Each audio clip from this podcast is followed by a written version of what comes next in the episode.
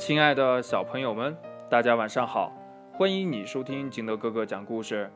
今天呢，金德哥哥给大家讲的故事叫《胜利靠自己》。驼铃响，叮当，叮叮当。小骆驼走出了大沙漠，又饿又渴，终于看见一条奔流的大江。小骆驼奔到江边去喝水，只见呢，一条大鳄鱼出现在了江面上。走开，不然我用尖利的牙齿咬碎你的脑袋！鳄鱼大声的喊呀。小骆驼。很有礼貌的说呀，嗯，我长途旅行，又饿又渴的来到了江边，喝几口水，不碍你什么呀？鳄鱼咬牙切齿的说呀，这大江的水就不准你喝。你怎么这样不讲理呢？大江从东流到西，嗯，流长几千里。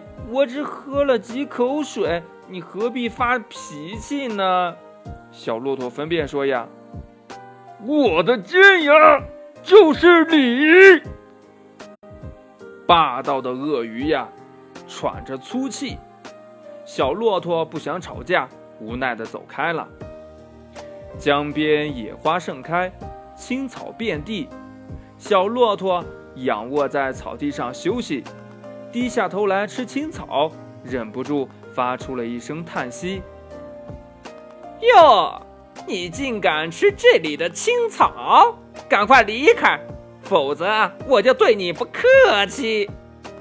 一只小狐狸尖声叽叽叫：“你真不讲道理！江边的青草又不属于你，你没有权利赶我走！”小骆驼争辩说：“呀，哼！”你不听警告，我就用尖牙咬你！小狐狸叉着腰，瞪着眼，一副小无赖的神气呀。小骆驼不想打架，摇摇头，难过的走开了。小骆驼来到了一棵大树下乘凉，猫头鹰叫了起来呀：“快走开，快走开，快走开！我住在这棵大树上，不准你在大树下乘凉。为什么呀？”大树的阴凉又不属于你，小骆驼争辩呢。我的话就是法律。猫头鹰呀，蛮不讲理。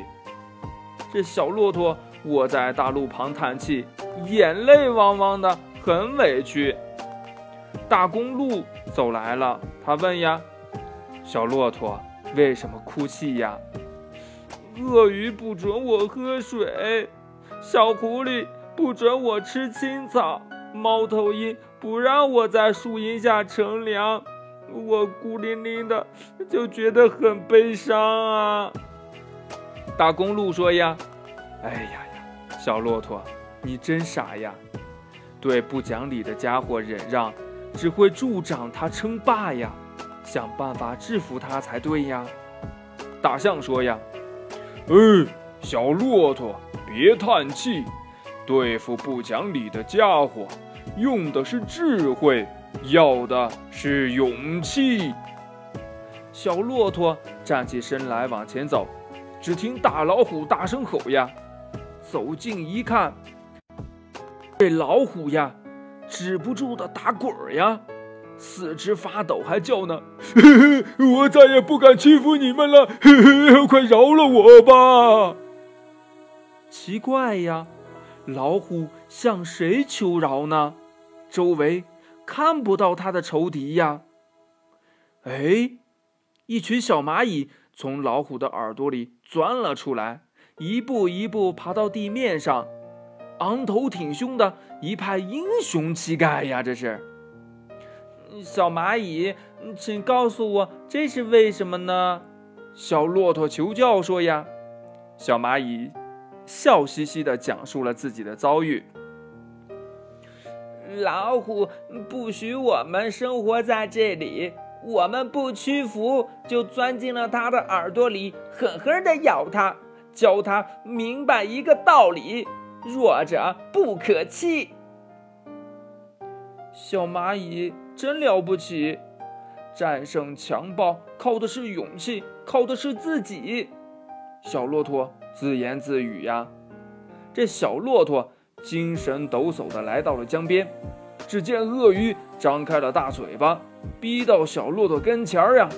就在刹那间，小骆驼举起了一块尖利的大石头，丢进了鳄鱼的口中。这鳄鱼痛得嗷嗷大叫呀，逃走了，再也不敢露出江面了。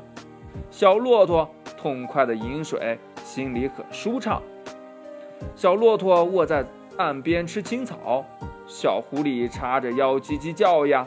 小骆驼猛踢一脚，这小狐狸呢就给吓跑了。小骆驼，请你在树荫下乘凉吧。我愿意为你站岗。猫头鹰大喊大叫，一副讨好的模样。小骆驼在树荫下睡大觉，感觉真好。